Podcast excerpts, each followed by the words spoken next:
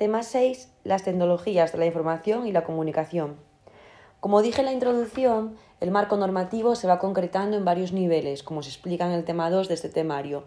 Uno de los objetivos generales de etapa que establece el, el Real Decreto 126-2014 es el I. Conseguir que el alumnado se inicie para el aprendizaje en el uso de las TICs y desarrolle un espíritu crítico ante los mensajes que recibe y elabora. Este objetivo se concreta en el Decreto 82-2014 de nuestra comunidad, que destaca la educación en valores y da mucha importancia a la prevención del acoso y ciberacoso escolar. También la Orden OCD 65-2015 de 5 de enero establece la competencia digital como una de las siete competencias clave y determina que todas las áreas han de contribuir a su desarrollo.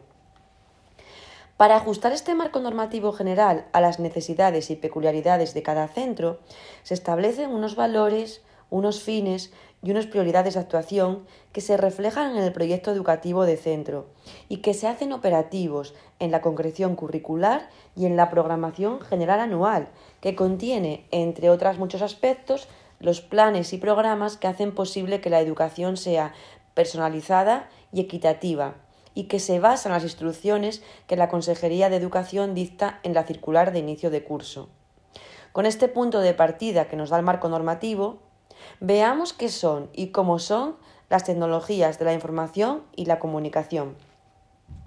Son un conjunto de herramientas, soportes y canales que nos facilitan la adquisición, la transmisión y el intercambio de información.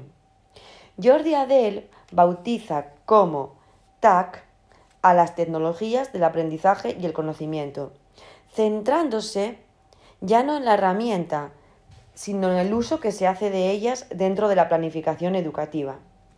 Se trata de posibilitar desde la escuela que los ciudadanos puedan actuar de forma competente en el contexto tecnológico actual. Si damos un paso más, es necesario hablar de las TEP, tecnologías para el empoderamiento y la participación, que se refieren al uso de entornos de aprendizaje seguros en primaria y a las redes sociales de forma más general para compartir opiniones y creaciones y sobre todo para participar e implicarse en proyectos colaborativos que busquen un beneficio común y no solamente individual. Los tres términos, entendidos como un todo, tienen características comunes.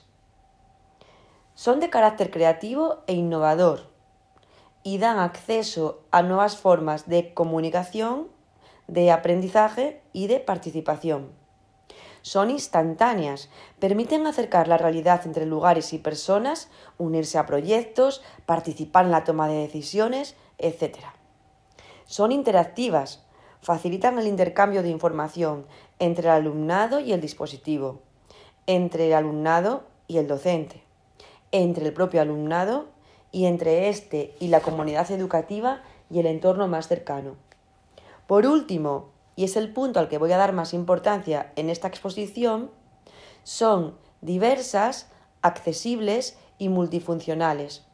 Permiten el acceso de todo el alumnado al aprendizaje, ofreciendo diferentes alternativas de representación, de acción y de expresión y de implicación.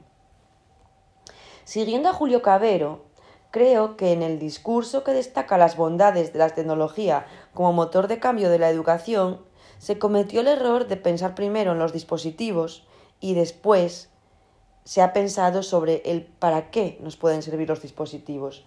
Y esto ha hecho evidente que la eficacia de cualquier tecnología en el terreno educativo no depende solamente del aparato, sino también del papel que jueguen las personas que intervienen en el proceso.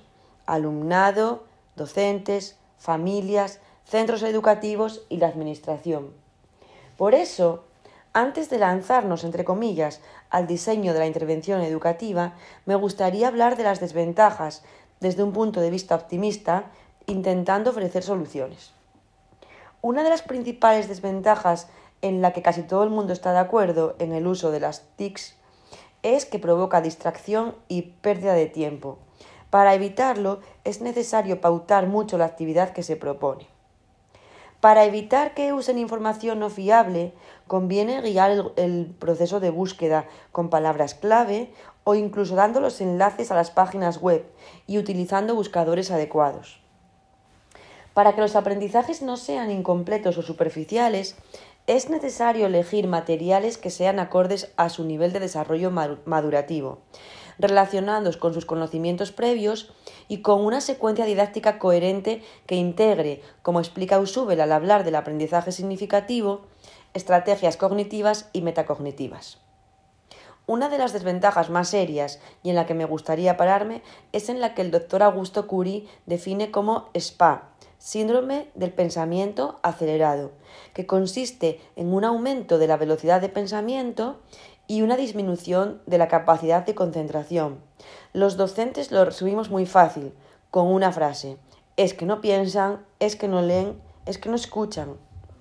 Para poder hacer frente a esas desventajas y aprovecharnos de la capacidad que tienen las TICs para activar conocimientos previos, motivar un tema, adecuarnos a los diferentes gustos, motivaciones, capacidades y necesidades de nuestro alumnado, es necesario diseñar la intervención educativa más ajustada a la realidad para su uso y aplicación en las diferentes áreas. Y es el siguiente punto del epígrafe y del que voy a hablar.